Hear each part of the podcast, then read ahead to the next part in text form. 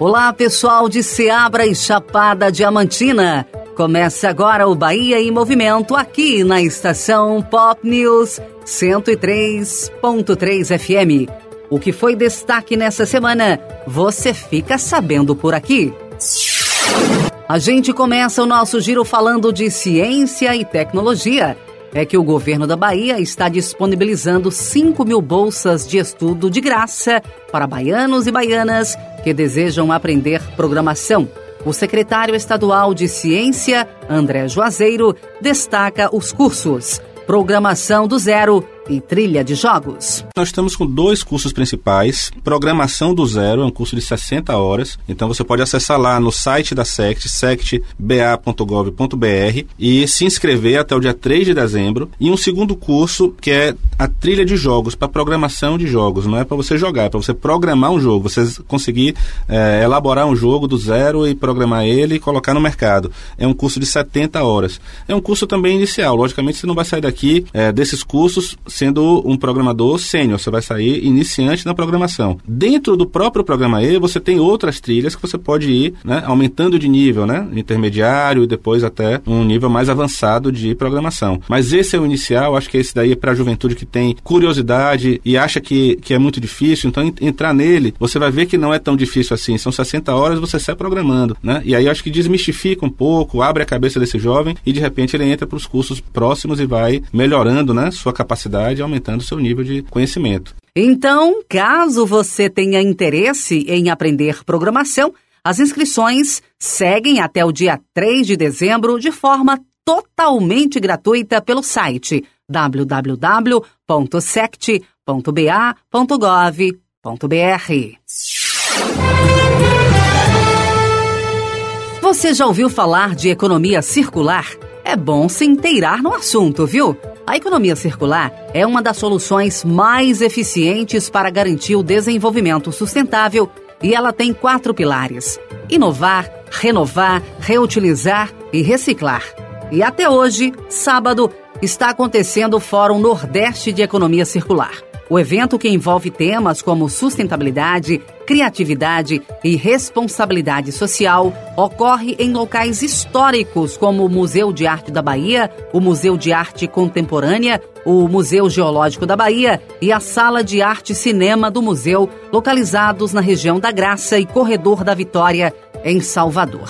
O secretário de Desenvolvimento Econômico da Bahia, Ângelo Almeida, afirma que o objetivo é levar o conceito de economia circular para o dia a dia da população. A Bahia é um estado fortemente conectado com as questões de mudanças climáticas, da desfossilização do meio ambiente e discutir e debater a economia circular, neste primeiro fórum Nordeste da Economia Circular, é nós estarmos também estando conectados com um tema de relevância e o governo do estado, tudo por orientação do governador Geraldo Rodrigues, nós temos então que trazer aderência para esse tema, sair dos muros de governo das empresas e irmos em direção à sociedade.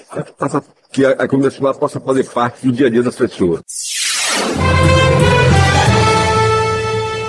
O assunto agora é segurança pública. Nessa semana, aconteceu a Operação Força Total e ela aconteceu em toda a Bahia para coibir os crimes e ampliar a segurança através de ações preventivas e ostensivas com o emprego máximo da tropa. No acumulado de 15 edições anteriores, a Polícia Militar conseguiu retirar de circulação 314 armas de fogo, prender 499 criminosos em flagrante, conduzir 1.159 pessoas às delegacias e recuperar 258 veículos. O empenho da tropa também resultou no registro de 300 termos circunstanciados de ocorrência na apreensão de 103 adolescentes e no cumprimento de 198 mandados de prisão. E ainda falando das ações policiais, na quarta-feira, a Polícia Civil desarticulou um laboratório de drogas e apreendeu entorpecentes e réplicas de armas em condomínio de luxo na capital baiana. Na matéria a seguir, você fica sabendo de mais detalhes. Durante entrevista coletiva concedida na manhã desta quarta-feira, a Polícia Civil, por meio do DEIC, Departamento Especializado de Investigações Criminais, deu detalhes da operação que desarticulou nesta terça-feira um laboratório de drogas montado dentro de uma casa de veraneio na praia de Ipitanga, em Salvador. No local foram encontrados pacotes com maconha, tambores com porções de um pó branco semelhante à cocaína, cerca de mil munições de diversos calibres, além da quantia de 3 mil reais em dinheiro, duas balanças de precisão, maquinário e insumos para a produção e refino dos entorpecentes.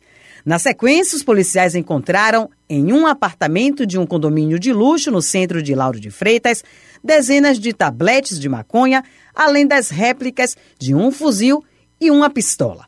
No total, foram apreendidos 300 quilos de drogas.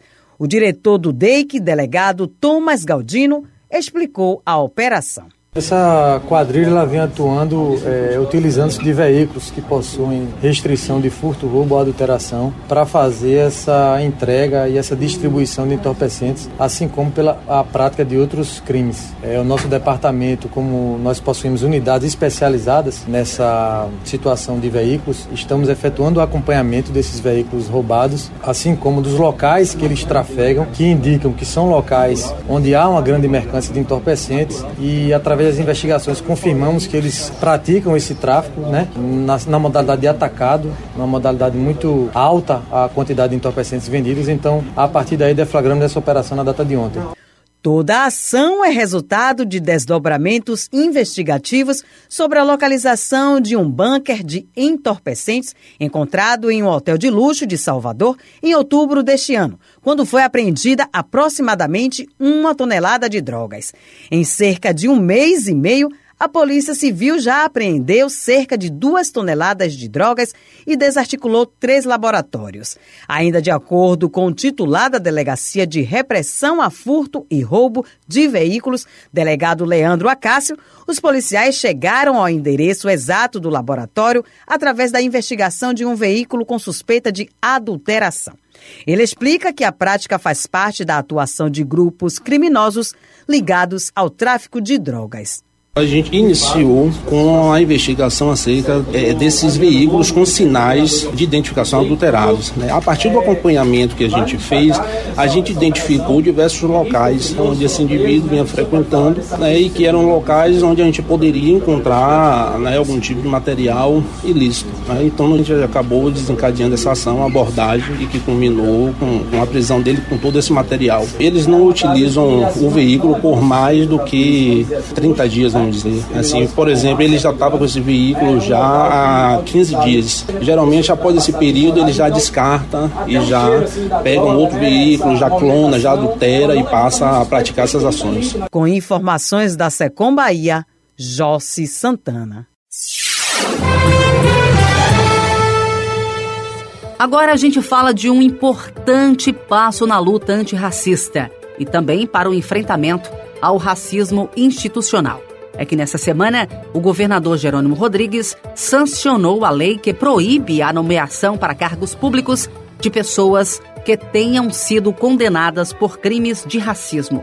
O projeto de lei é de autoria da deputada estadual Fabiola Mansur. É um projeto de lei da, da deputada Fabiola. Agradecer a toda a Assembleia Legislativa, a todos os deputados e deputadas que a cada momento contribuem com essa, essa construção de políticas no Estado antirracista. Nós estamos estabelecendo aquilo que nós temos que criar resistência. Todos aqueles que praticam qualquer ato racista em qualquer lugar, eles precisam entender que o Estado está alerta a isso. E todos aqueles que praticaram qualquer ato é, racista, nós não queremos que essas pessoas possam ter oportunidade de praticar isso dentro do Estado, dentro do cargo de governo, que é naturalmente um racismo institucional. Então a lei vai nos ajudar a filtrar, a evitar que pessoas que carregam essa cultura possam estabelecer nas nossas políticas. Agora a gente fala de esporte. É que o Campeonato Brasileiro de Futsal Escolar reúne 500 atletas de diversos estados em Salvador e região metropolitana. O evento é promovido e organizado pelo Ministério do Esporte, com a parceria da Sudesb, da Confederação Brasileira de Futebol de Salão e da Federação Baiana de Futebol de Salão. Além do ginásio do SESI em Simões Filho, os jogos acontecem também na Arena de Esportes da Bahia, em Lauro de Freitas, e no ginásio poliesportivo de Cajazeiras, em Salvador. O diretor-geral da Sudesb, Vicente Neto, destaca o incentivo ao esporte nas escolas estaduais baianas por meio de uma parceria com a Secretaria de Educação do Estado. O futsal é das modalidades mais praticadas no ambiente escolar, em função das quadras cobertas, descobertas do Brasil inteiro. É uma satisfação muito grande termos aqui mais de 500 atletas do Brasil inteiro celebrando o futsal brasileiro e renovando a esperança de mais atletas é, alcançando índices importantes em campeonatos nacionais e internacionais também. É uma parceria que deu certo da CETRE Sudesb com a Secretaria de Educação. O governador pediu foco no esporte escolar. Nós temos tido resultados importantes nos jogos escolares, nos jogos da juventude, delegações inteiras que viajam para Brasília, para São Paulo, para competições nacionais. Tem sido muito importante porque complementa a vida estudantil, forma cidadãos, cidadãs, ensina a ganhar, ensina a perder, ensina o espírito de equipe, espírito coletivo. Então é muito importante, desde a primeira infância até essa fase, que é a fase da adolescência, o investimento do setor público para garantir que o esporte aconteça no ambiente escolar. E esse foi o Bahia em Movimento aqui na estação Pop News 103.3 FM. A apresentação Sueli Queiroz. Trabalhos técnicos César Alves e Ângelo Rodrigues. Para mais informações, acesse comunicação.ba.gov.br. A você de Seabra e toda a Chapada Diamantina, o nosso abraço carinhoso. Até sábado que vem.